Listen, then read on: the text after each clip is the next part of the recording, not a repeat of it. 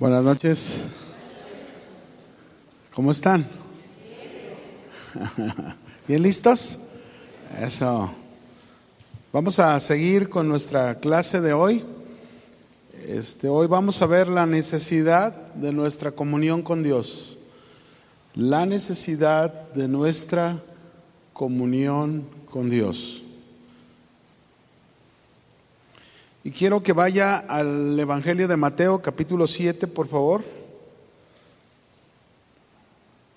Versículo 21. Vamos a leer un texto aquí, de donde vamos a partir para aprender esta clase. La necesidad de nuestra comunión con Dios. Dice ahí Mateo 7, 21, no todo el que me dice Señor, Señor, entrará en el reino de los cielos, sino el que hace la voluntad de mi Padre que está en los cielos. Muchos me dirán en aquel día, Señor, Señor, ¿no profetizamos en tu nombre y en tu nombre echamos fuera demonios y en tu nombre hicimos muchos milagros? Entonces les declararé, nunca que os conocí, apartaos de mí, hacedores de maldad. Fíjense, este, este, texto que acabamos de leer nos presenta lo que yo les decía o les he dicho en alguna otra clase atrás, que lo primero que muchas veces se aprende es a servir, pero lo que muchas veces menos hacemos es orar, es buscar a Dios. Y aquí vemos precisamente a muchos, porque dice muchos, usan el nombre del Señor, si lo usan, si hablan, Señor, Señor, y habla de todo lo que ellos hacían. No profetizamos en tu nombre, no en tu nombre echamos fuera demonios, en tu nombre hicimos milagros. La característica, la característica de estar en el reino de Dios, en el reino de los cielos, no es una simple confesión verbal que hagamos o una invocación verbal de decir Señor, Señor. No. Necesitamos tener comunión con Dios. Por eso es necesaria la comunión con Dios. Porque al final, si ustedes observan, dice, apartaos de mí que no les conozco. ¿No qué? ¿Por qué no les conocía? Porque no había comunión. La única manera de no conocerse es porque no hay relación. Si no hay una relación, no se conoce, ¿no? Imagínense que alguien se casa y ella se va a vivir con sus papás y él se va a vivir con sus papás, se casan. Pues ¿cómo se van a conocer si no viven juntos? ¿Cómo se van a agarrar del chongo si no viven juntos? O sea, no se puede conocer así. Hay muchas personas que usan verbalmente el nombre de Señor, Señor, lo mencionan una y otra vez pero el simple hecho de confesar verbalmente no dice nada.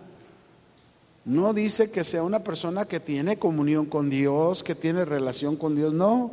Mucha gente puede hablar del reino de los cielos y hablar de Jesús el Señor, pero eso no significa que pertenecen al reino de Dios. Tampoco. Jesús, mis hermanos, siempre va a estar interesado más en nuestro vivir, nuestro comportamiento, nuestra conducta, pero sobre todo nuestra relación con Él. Por eso bien dice el dicho, no, las palabras se las lleva, ¿quién se las lleva? El viento. Mire, para que me entienda, por ejemplo, ¿Podemos nosotros llegar a oír a un malvado, un ladrón incluso, de cometer sus fechorías? Podemos oírlo. Y a la vez pidiéndole la ayuda al Señor para que todo le salga bien. De verdad, hay gente que así es. En la prisión, pues, los que van al ministerio, más de alguno te va a decir, mira, cuando íbamos a saltar tal lado, orábamos para que Dios nos ayudara. Es, eso no tiene sentido, usan el nombre del Señor, pero no hay comunión, no hay relación. O podríamos oír incluso a un esposo un esposo que anda en adulterio, ¿verdad? En una práctica continua de pecado. Y en algún conflicto familiar lo oímos hablar y usar el nombre de Señor, Señor, ayúdame. Igual, no hay una relación, no hay una comunión con Dios, porque si lo hubiera, no se viviría de esa manera. ¿Estamos? Otro ejemplo. Podríamos incluso, para que no vean que nomás hablamos de ustedes, vamos a hablar de nosotros los pastores. Podríamos oír incluso un pastor de, de, cierta iglesia mencionar el nombre de Señor, Señor, pero llevar una vida que no tiene nada que ver con el Evangelio. ¿Tendrá comunión con Dios? Pues no. No, no, no, no, mis hermanos. Bien dijo Jesús en Lucas 6:46. Esto es lo que tiene relación con Dios si tenemos comunión con Él, ¿verdad? Lucas 6:46 dice, ¿por qué me llamas Señor, Señor y no haces lo que yo digo? ¿Por qué me llamas Señor, Señor y no haces lo que yo digo? Si yo tengo comunión con Dios, ¿ustedes creen que, así, es el asunto? No, ¿No hacer lo que Dios nos dice? No. La característica inconfundible de alguien que vive en, en, el reino de los cielos y que busca a Dios, el fruto de ello es hacer la voluntad de Dios. Ese es el resultado. Por eso necesitamos tener comunión con Dios. Una persona que tiene comunión con Dios es una persona que está enfocada en hacer la voluntad de su Padre. Lo que usted y yo hacemos cada día no puede separarse nunca de lo que creemos y confesamos. Ambas cosas deben de checar. El audio debe checar con el video. Es decir, lo que hablas, que es lo que se escucha, es el audio, debe checar con lo que se ve, que es el video, lo que se ve en tu vida, ¿no?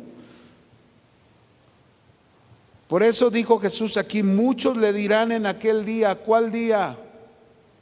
Va a llegar ese día. ¿Sabían, hermanos, que va a llegar ese día? ¿Cuál día? El día del juicio. El día que tengamos que darle cuentas a Dios. Va a llegar ese día. Y muchos quizás le digan, Señor, profetizamos, echamos fuera demonios, hicimos milagros, hicimos aquello, iba de misiones, iba aquello, hacía aquello, muchas cosas. Y Él dice que Él va a declarar y va a decir, nunca os conocí, apartaos de mí, hacedores de maldad. Esto está fuerte. Por eso es aquí donde el porqué, la necesidad de nuestra comunión con Dios. Es ahí lo importante, la importancia que le debemos dar tú y yo a nuestra comunión con Dios, que tiene que ver con la oración, definitivamente, nuestra relación con Él, porque esa comunión y esa relación con Dios va a evidenciar con nuestra vida que tú y yo pertenecemos al reino de los cielos. ¿Por qué? Porque vivimos y hacemos la voluntad de Dios aquí en la tierra como se hace allá en el cielo. Esa es la característica. Jesús nos dice a ti y a mí, nos dice, esta noche nos dice, oye, deja de usar tu boca para hablar de mí. Deja de confesar tantas cosas de mí solo con tus labios, entrégame tu vida. La comunión te debe de llevar a entregarle tu vida al Señor. La comunión con Dios te debe de llevar a entregarle tu vida al Señor. Y más, mis hermanos, fíjense, más porque cuando nosotros valoramos y reflexionamos lo que Jesús hizo por nosotros, no hay precio a pagar para eso, no, no se puede pagar eso. ¿Cuántos están convencidos que no se puede pagar lo que Jesús hizo por su vida? No se puede pagar. Ok, no puedo pagarle, pero sí puedo mostrarle agradecimiento. ¿Y cómo puedo mostrarle agradecimiento? ¿Se acuerdan? Este, diez leprosos, Jesús sanó a diez leprosos. Nueve nunca regresaron. Uno regresó agradecido y tuvo comunión con Jesús. Ese es el punto. El punto es decir, híjole, si estoy tan agradecido con lo que Jesús ha hecho, pues ¿qué tengo que hacer? Entregarle mi vida. Y la manera de entregarle mi vida es teniendo una comunión continua con Dios, una relación con Dios, ¿verdad? Y no llegar a, escuchar alguna vez la frase como Jesús dijo, este pueblo de labios me honra, pero su corazón está lejos de mí. Jesús, fíjense bien, Jesús nos enseñó esta necesidad de tener comunión con Dios.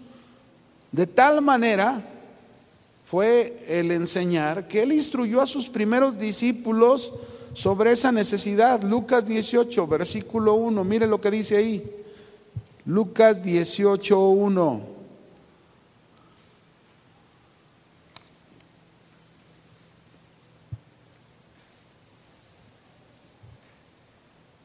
¿Listos?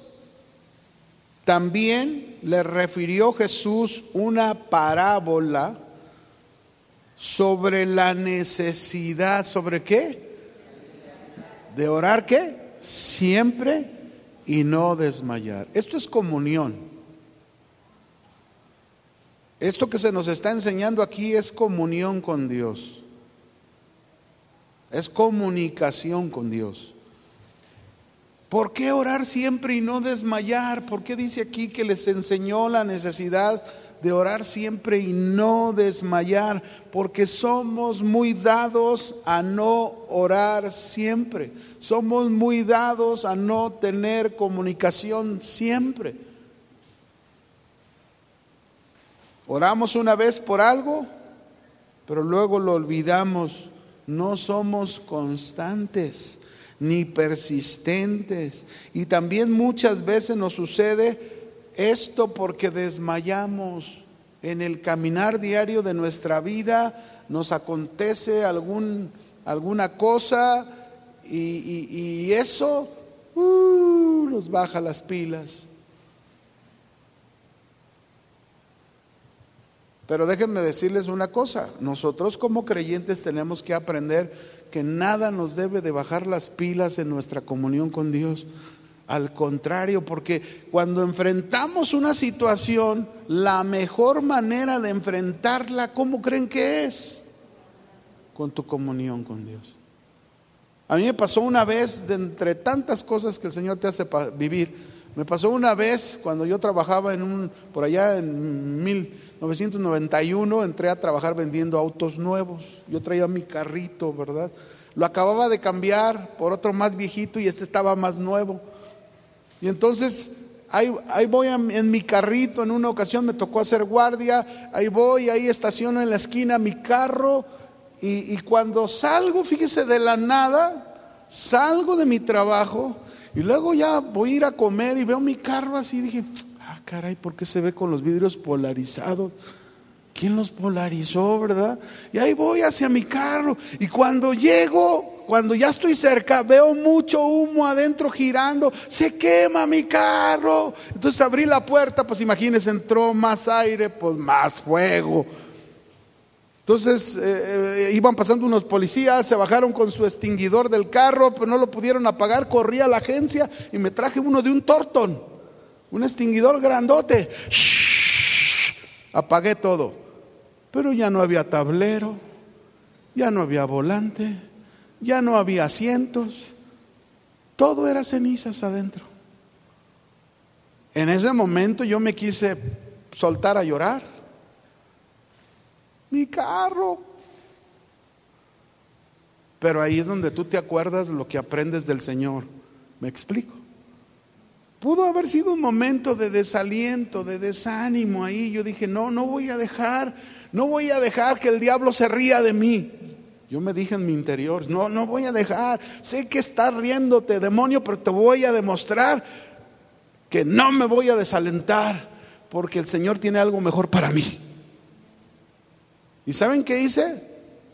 me fui caminando ahí a donde estaba, mi esposa estaba ahí en casa de su familiar, que estaba como unas siete cuadras, me fui caminando, le platiqué lo que había pasado, este, pero luego me encerré en el baño y me puse en comunión con mi Padre Celestial. Ayúdame, Señor. Tú tienes un propósito, no quiero agüitarme de esto que me pasó. Y ahí voy todos los días a trabajar en camioncito. Un mes, fíjense, bueno, es que Dios tiene propósitos, ¿no? Un mes pasó, mis hermanos, cuando el dueño de la agencia me mandó llamar a su oficina y me dijo, oye, supe que se te quemó tu auto, qué lástima, que no sé qué. Dice, pero ¿sabes qué? Ya había pasado un año de que estuviera yo ahí y me dice, has logrado muchas ventas para la agencia y queremos regalarte el, el 60% del valor de un vehículo nuevo. Señor me quería dar un vehículo nuevo. Por primera vez en mi vida estrené un carro nuevo. Pero ¿qué quiere el Señor? Que hagas cuando antes de que te llegue el desánimo, ¿a dónde ve? ¿A dónde tienes que ir? Ve con él. Ten comunión con Dios. Por eso ahora yo les voy a preguntar, porque nos pasa, ¿por qué orar siempre y no desmayar? Y dije, porque somos muy dados a no orar siempre, y más cuando desmayamos. Ahora yo les pregunto, ¿cuántos de ustedes después de la práctica que hicimos hace ocho días han seguido orando por su hermano? Qué bueno. Así es. No lo sueltes. Ahí lo tienes escrito en tu celular o en tu libreta. Sigue orando. Sigue pidiendo por el otro. Ahorita te estás olvidando de ti, pero alguien está orando por ti. ¿O no? Sí, así es esto. Tenemos que orar. Esa es la necesidad de orar. ¿Cuándo? Siempre. Aunque se queme tu carro siempre. Amén. La oración, mis hermanos, que persevera, la oración constante, perseverante, insistente. Esa parábola que Jesús mencionó, pues fue de la viuda. ¿Cuántos han oído hablar de la viuda, verdad? ¿Se acuerdan? La viuda fue con el juez y le insistió y el juez ni caso le hacía. Pero ella siguió y siguió y siguió y siguió. Hasta que un día el juez dijo, no hombre, para que esta mujer no esté viniendo y me moleste, le voy a atender su caso. Y le atendió su caso. Y entonces, al atenderle su caso, Jesús dice en la parábola, si este hombre siendo malo le hizo caso a esta mujer, por su persistencia, cuánto más Dios no contestará las oraciones de sus hijos que claman a Él día y noche. La necesidad de orar, ¿qué? La necesidad de tener comunión con Dios. Qué importante es tener comunión con Dios. Cuando tú tienes comunión con Dios, tienes una relación persistente con Dios, te rindes a Él. Rindes tu vida a Dios. Te humillas ante Él. Y hay muchas buenas razones para hacerlo, ¿verdad? Así que mis hermanos, tenemos que aprender a tener comunión con Dios. Es muy necesario en Lucas 6:12 Jesús nos enseña cómo él, él aplicaba esto en su vida. Lucas 6:12. Y vean cómo persistía Jesús en la oración. ¿eh?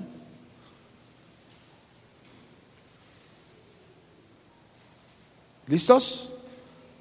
Dice, en aquellos días, Él es Jesús, fue al monte a orar. Otra vez se apartó del ruido, se apartó de todo el servicio, de toda actividad y fue a dónde fue al monte a orar. Yo creo que ahorita si les dijera, "Vamos al monte, váyase al monte a orar", nadie va al monte a orar. Claro, no está diciendo que vayamos al monte a orar, pero él se apartaba, ¿no? Pero no solamente se fue al monte a orar, mire lo que hizo. Pasó la noche dormido. ¿Cómo la pasó? En vela, orando a Dios la noche, toda la noche. ¿Cuántas noches te has aventado orando? No levantes la mano, pero piensa. ¿Cuántas veces, mis hermanos, hemos pasado alguna situación bien difícil, bien complicada en nuestra vida, sí o no? Mi pregunta es, cuando has pasado eso, ¿cuántas noches has pasado en vela orando a Dios? Jesús lo hizo nos lo enseñó. Los grandes hombres de Dios de, los siglos en generaciones, por ejemplo, si tú estudias hombres de Dios en la historia de la iglesia, hubo hombres que fueron usados de una manera muy poderosa, la verdad, en sus épocas, pero eran hombres de oración. Un hombre llamado Salvador Saboranola, por ejemplo. Este hombre, antes de Martín Lutero, se le conoce como un pre-reformador es decir, ya venían causando revuelo para una reforma. Él, él, era un italiano, él vivía en Italia. Y él se pasó varias noches orando a Dios por su ciudad ahí en Italia, en Florencia. Y estaba orando, Señor, toca esta ciudad, Señor, toca este pueblo. Después de esos días de oración fue a la plaza y comenzó a predicar un sermón donde les invitó a toda la gente a dejar de leer libros, porque era una época en que se leían muchos libros, dejar de leer libros y leer la palabra de Dios, la Biblia, que es la única que puede traer salvación. La gente iba a sus casas, traía sus libros de diferentes cosas, hechicería, de todo, lo trajeron a la plaza, hicieron un cerro y lo quemaron todo. Hombres que oraban, la necesidad de orar siempre sin desmayar, de tener comunión con Dios. ¿Qué cosas podríamos lograr nosotros si tuviésemos realmente ese mismo impulso para tener comunión con Dios, como Jesús lo tenía, ¿verdad? De no solamente orar un ratito, sino hasta de pasar un buen tiempo con Dios. A veces se te va el sueño, ¿a poco no? O nada más a mí me pasa. A veces, a veces, hay un día. Yo siempre sé que después de un, un, buen rato de dormir bien rico, llegan algunas noches que no te puedes dormir. Levántate, checo. Dobla tus rodillas. Clama a Dios. Es tiempo de hacerlo. A lo mejor no sabes ni por qué, pero a lo mejor tú vas a orar, Señor, si no puedo dormir es porque de seguro alguien necesita de oración y tú sí lo sabes, yo no.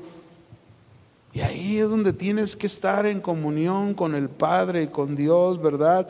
En el pasaje de Efesios 6, 18, donde se nos dice, orad siempre, en todo momento,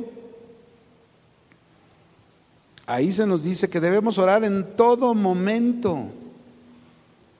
Debemos estar orando en todo momento, cualquiera que sea el momento o el tiempo que estemos pasando, no importa, debemos hacerlo, debemos tener esa comunión con el Señor y sobre todo perseverando en oración por los creyentes, por todos los santos, dice ahí en el verso 6, 18, ¿verdad? ¿Por quién debemos orar? Por todos. Por todos los cristianos que enfrentan a este mundo para que no desmayen. ¿Cuántas veces hemos visto, hermanos, en el caminar que hemos visto que se desaniman, se desalientan? Híjole, y ahí es donde tenemos que orar por ellos, tenemos que clamar a Dios por ellos, ¿verdad? Un día, fíjense bien, un día le preguntaron, qué bonito es cuando escuchas cosas como estas, ¿no? Un día le preguntaron a un matrimonio que servía en la iglesia y le dijeron, ¿viven en paz entre ustedes? ¿Viven en paz entre ustedes como pareja? Y el marido contestó, el esposo, y dijo, algunas veces yo le digo a mi esposa alguna palabra que la lastimo. O a veces mi esposa me habla de un modo que a mí no me gusta. Y cuando la cosa, ¿verdad? Usted sabe cuando se habló algo que no se está de acuerdo, ¿qué sucede? Se crea un conflicto, ¿sí o no?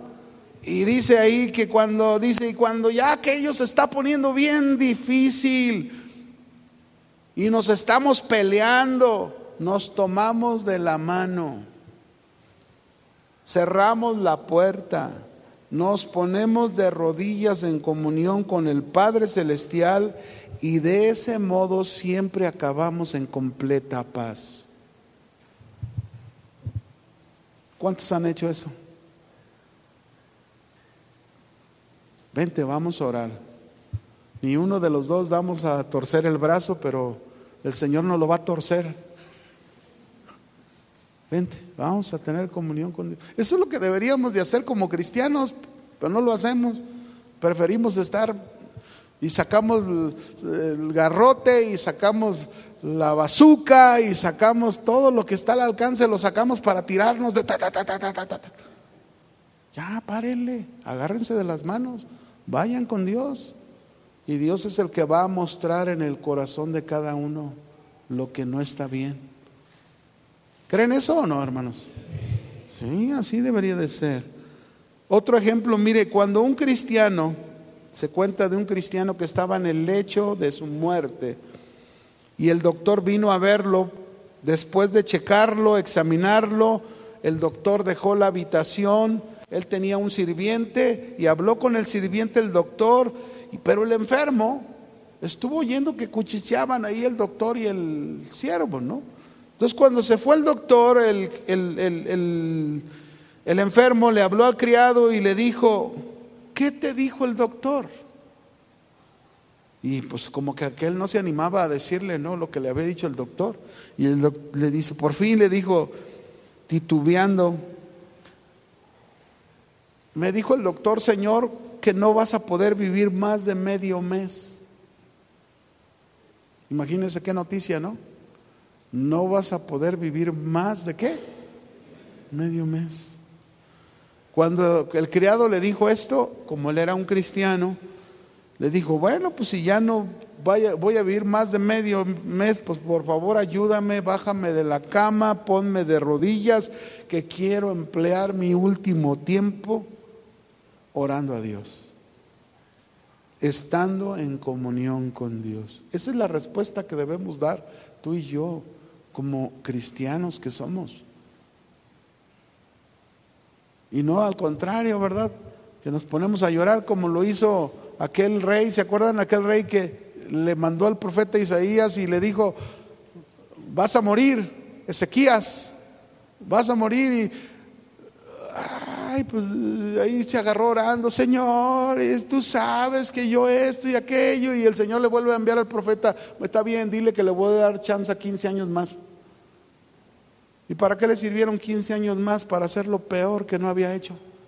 ¿Para qué quieres más tiempo estar en esta tierra si, si a lo mejor te vas a desviar, si te vas a perder? Hay que aceptar la voluntad de Dios. Amén pero necesitamos comunión con Dios. Eso es lo que nos ayuda a que realmente sea así. Tener comunión con quién? Con Dios. ¿Cuántos quieren tener una comunión, ampliar su comunión con Dios? ¿Lo quieres hacer?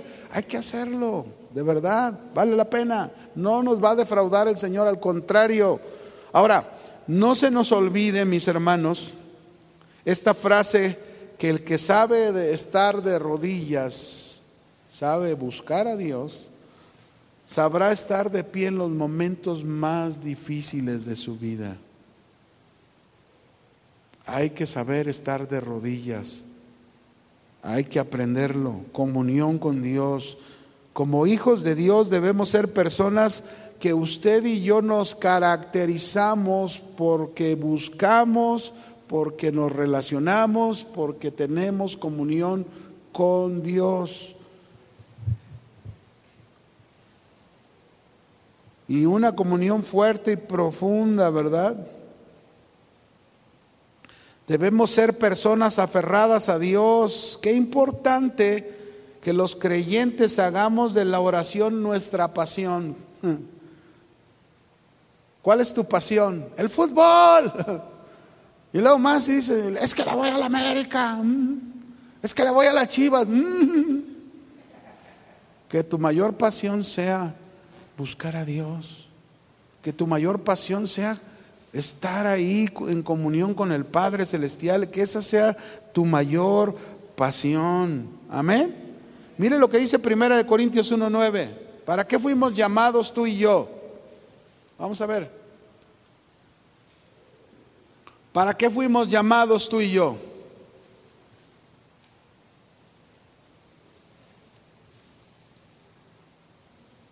Dice, por el cual fuiste llamados a la comunión. ¿A qué fuimos llamados? A la comunión con su Hijo Jesucristo, nuestro Señor. A eso fuimos llamados a tener comunión. Tener comunión por la fidelidad de Dios y recibimos la salvación que no es algo que merecíamos, sino fue un privilegio que Dios nos dio, fuimos llamados para vivir en una continua comunión con Jesucristo. Por eso, ¿qué tan necesaria debe de ser nuestra comunión con Jesús? ¿Qué tan necesaria debe de ser en nuestra vida esa relación? que debemos tener con Dios. Fíjense bien, Moisés en el pasado no dio mandamientos ni reglas acerca de la oración, no lo hizo. Ni los profetas, pocos profetas hablan acerca de la oración. Quien nos enseñó a orar realmente, ¿sabes quién fue? Jesucristo. Y Él es el que nos va a enseñar a tener comunión con el Padre, pero tenemos que tener comunión con Él. Tenemos que aprender a tener una comunión con Cristo. Dios, y Dios nos llamó a la comunión con Cristo, esta debe de ser la ocupación preeminente de nuestra vida. Preeminente, ¿qué quiere decir preeminente?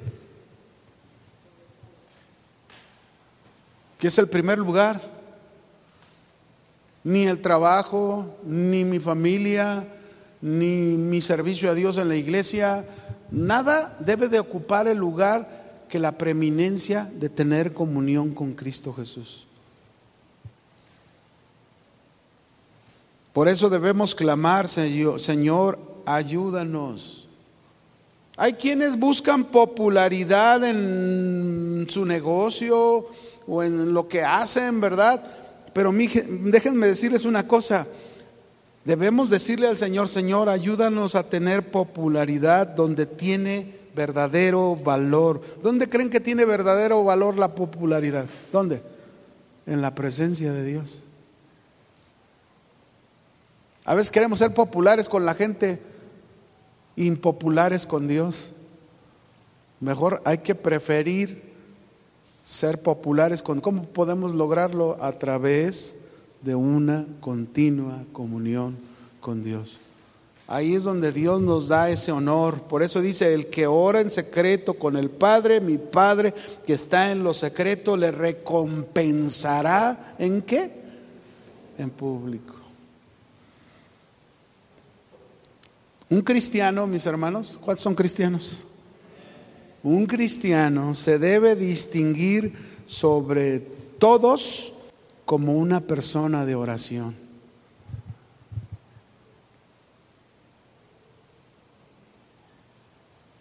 ¿Como una persona de qué? Un cristiano debe de orar no como un cristiano común. ¿Cómo es un cristiano común? Que no ora seguido. Un cristiano debe de orar no como un cristiano común, porque si no se va a hacer un hipócrita. Al contrario, un cristiano debe de orar más que los cristianos comunes. De lo contrario, de lo contrario, se va a volver un incapacitado. Así que no te des a la tarea de orar como cualquier cristiano común. Date a la tarea de orar siempre más que un cristiano ¿qué? común. Ahora, a veces leemos historias como esta. Mire, vamos a ver una historia en Daniel capítulo 6. Vamos a leer ahí. Daniel capítulo 6, versículo 1 al 4. ¿Cuántos han oído hablar de la vida de Daniel? Dice aquí, escúchenlo, pareció bien a Darío constituir sobre el reino 120 satrapas que gobernasen en todo el reino. Y sobre esos satrapas, es decir, con una autoridad por encima de ellos, tres gobernadores, de los cuales Daniel era uno de ellos. Daniel fue puesto como un gobernador, eran tres gobernadores sobre los 120 satrapas, y él era un gobernador a quienes estos atrapas diesen cuenta para que el reino fuese perjudicado en su reino. Pero Daniel no habla de los otros dos gobernadores porque esos no eran creyentes en Dios. Daniel sí era un creyente en Dios. Y dice, pero Daniel mismo era, ¿cómo era? Superior a estos atrapas y gobernadores y vamos a ver por qué era superior. Porque había en él. ¿Qué había en Daniel? Claro. Claro, imagínate ahí en el trabajo donde estás, el patrón te dio un lugar ahora más alto por encima de los trabajadores, Él te dio ese lugar porque te lo has ganado trabajando, pero has tenido un espíritu superior a los demás porque se nota que eres una persona que tiene comunión con Dios. ¿Tiene qué? El resultado de un espíritu superior, el resultado de una vida espiritual mayor, mis hermanos, no puede ser de otra manera, no, puede no se puede lograr de otra manera si no hay comunión con Dios. Ahí está, superior a los demás. Y luego, pues como que entra la envidia, ¿no? Entonces los gobernadores y satrapas buscaban ocasión para acusar a Daniel en lo relacionado al reino. Pero ¿qué pasó? No podían hallar ocasión alguna o falta porque él era, ¿cómo era? Fiel y ningún vicio ni falta fue hallado en él. Ay, qué vida, mis hermanos, qué clase de vida tenía este hombre. Nadie puede tener una vida superior en, en lo que haga si no, es, si no es superior en su interior. Y ser superior en su interior es porque es una persona que tiene relación con Dios continua mente. Él era, Daniel era un hombre de comunión con Dios.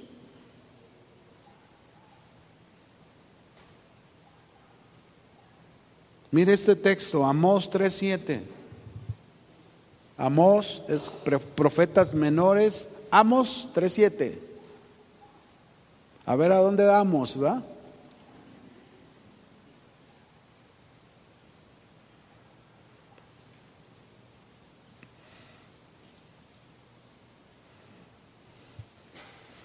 Porque no hará nada Jehová el Señor, no hará nada sin que revele su secreto. ¿A quién va a revelar su secreto? A sus siervos los profetas. Dios no va a hacer nada sin que antes revele. Qué importante, mis hermanos, es tener, qué necesario es tener comunión con Dios. Necesitamos aprender esto muy importante en nuestra vida.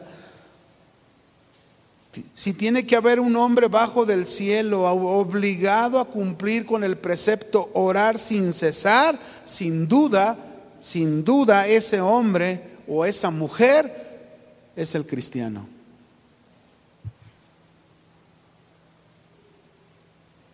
Tú y yo somos los que tenemos que buscar es ese precepto, cumplir con ese precepto, orar sin cesar. ¿Sí? Hay muchas personas hoy en día, mis hermanos, que quieren tener un poder espiritual. Hay muchas personas que desean que Dios se mueva con un poder en sus vidas. Hay personas que no quieren pagar el precio. Se paga un precio. Tener comunión con Dios es pagar un precio. ¿Sabes cuál es el, cuál es el precio que primero que hay que pagar? Negarnos a, a lo que nosotros deseamos para poder estar con Él y desarrollar una intimidad con Él. Muchos desestiman el estar en la presencia de Dios. Estos temas que te estoy hablando de, la importancia de la oración, el deseo es que realmente seamos una iglesia que ora a Dios. Seamos una iglesia que clama a Dios, que entienda esta gran necesidad de orar. Jesús fue un hombre de oración y nos enseñó a orar, ¿verdad? Yo me acuerdo, hay un hombre que en el siglo XVIII se le llamó Carlos Spurgeon, Charles Spurgeon. Y fue un hombre usado, muy fuerte por Dios. La fama de ese hombre llegó hasta oídos de algunos americanos y se cuenta que un grupo de americanos fueron a visitarlo a la iglesia donde él predicaba. Y un día llegaron temprano antes de la reunión y tocaron la puerta, ¿verdad? Los templos allá en Europa, los templos cristianos pues, eran enormes, ¿no? Así como tipo las iglesias católicas, ¿verdad? Entonces tocaron a la, puerta de, aquel templo, ¿verdad? Esperando que alguien les abriera porque habían llegado muy temprano y, y el que les abrió era un anciano. Y luego ya que les abrió el anciano, ellos le dijeron, es que andamos buscando a, Carlos Spurgeon. Queremos saber cuál es el secreto de, de, todo lo que Dios está haciendo en su vida. Y entonces el anciano les dijo, ¿de veras quieren conocer cuál es el secreto de Carlos Spurgeon? Sí, bueno, acompáñenme. Los pasó, cerraron la puerta del templo, los llevó hasta un sótano de este templo y cuando bajaron al sótano, antes de la reunión, había 200 personas orando de rodillas, clamando por el servicio que iba a comenzar. Y él les dijo, este es el secreto de Carlos H. Spurgeon. Mucho gusto. El anciano era Carlos H. Spurgeon. El secreto no era él, ¿Cuál era el secreto? La comunión con Dios. Eso es lo que tenemos que hacer, queridos hermanos. Salmo 25, 14. ¿Qué nos dice el Salmo 25, 14?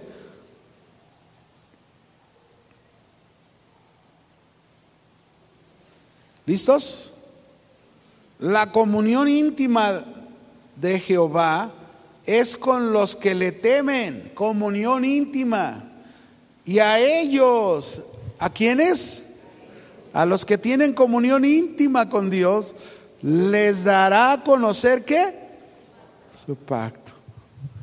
¿A cuántos de ustedes les gustaría conocer las profundas revelaciones de Dios? Comunión íntima.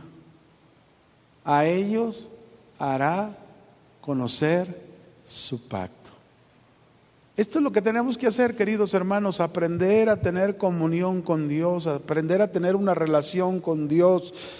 Es bien importante. Por último, Jeremías 33.3, dice Jeremías 33.3, clama a mí, clama a mí. Ese es el papel de nosotros, clama a mí, búscame, ten comunión conmigo. Ten una relación conmigo, clama a mí, ese es el llamado para cada uno de nosotros. Buscarlo, hablar con Él. Pero luego dice, ¿qué va a hacer Dios si nosotros clamamos, si nosotros tenemos comunión, si nosotros tenemos una relación con Dios? ¿Qué va a hacer Dios? Nos va a responder. Esa es una promesa de Dios en este versículo. Te responderé. Tú no puedes tú no puedes decir y pensar, ah, es que Dios no me va a responder cuando oro. No, te va a responder porque Él lo dijo en su palabra. Y Dios es fiel y Dios cumple su palabra. Él no es como nosotros, que nosotros decimos y prometemos cosas y no las hacemos. Él sí lo va a hacer. Clama y Él te va. Pero no solo te va a responder. Fíjate lo que dice, te voy a enseñar cosas grandes y ocultas que tú no conoces.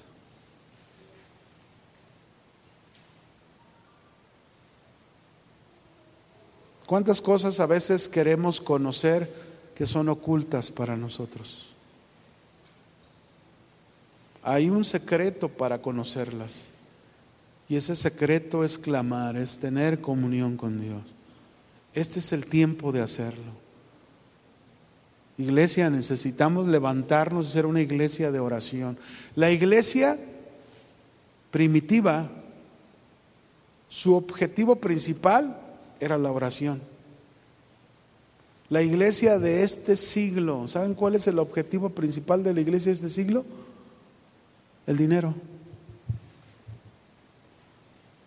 Usted vea el internet, la mayoría de iglesias, prosperidad, prosperidad, prosperidad, prosperidad, éxito.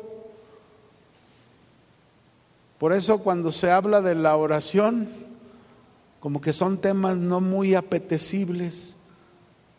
O como que son temas que mucha gente dice, ah, es que ya me lo sé eso, ¿sí? ¿De qué te sirve saberlo si no lo haces? Hay que saberlo y hay que practicarlo. Porque ahí es donde está el secreto de la respuesta de Dios. Amén. Ok, aquí nos vamos a quedar, hermanos, y vamos a quedarnos con un tema que en la siguiente les voy a enseñar el resultado o los resultados de esta comunión con Dios. Vamos a dar cuenta qué importante es porque el resultado, qué es lo que viene detrás de esto, qué cosas Dios hace en nosotros que resultan para bien. Amén. Dios les bendiga.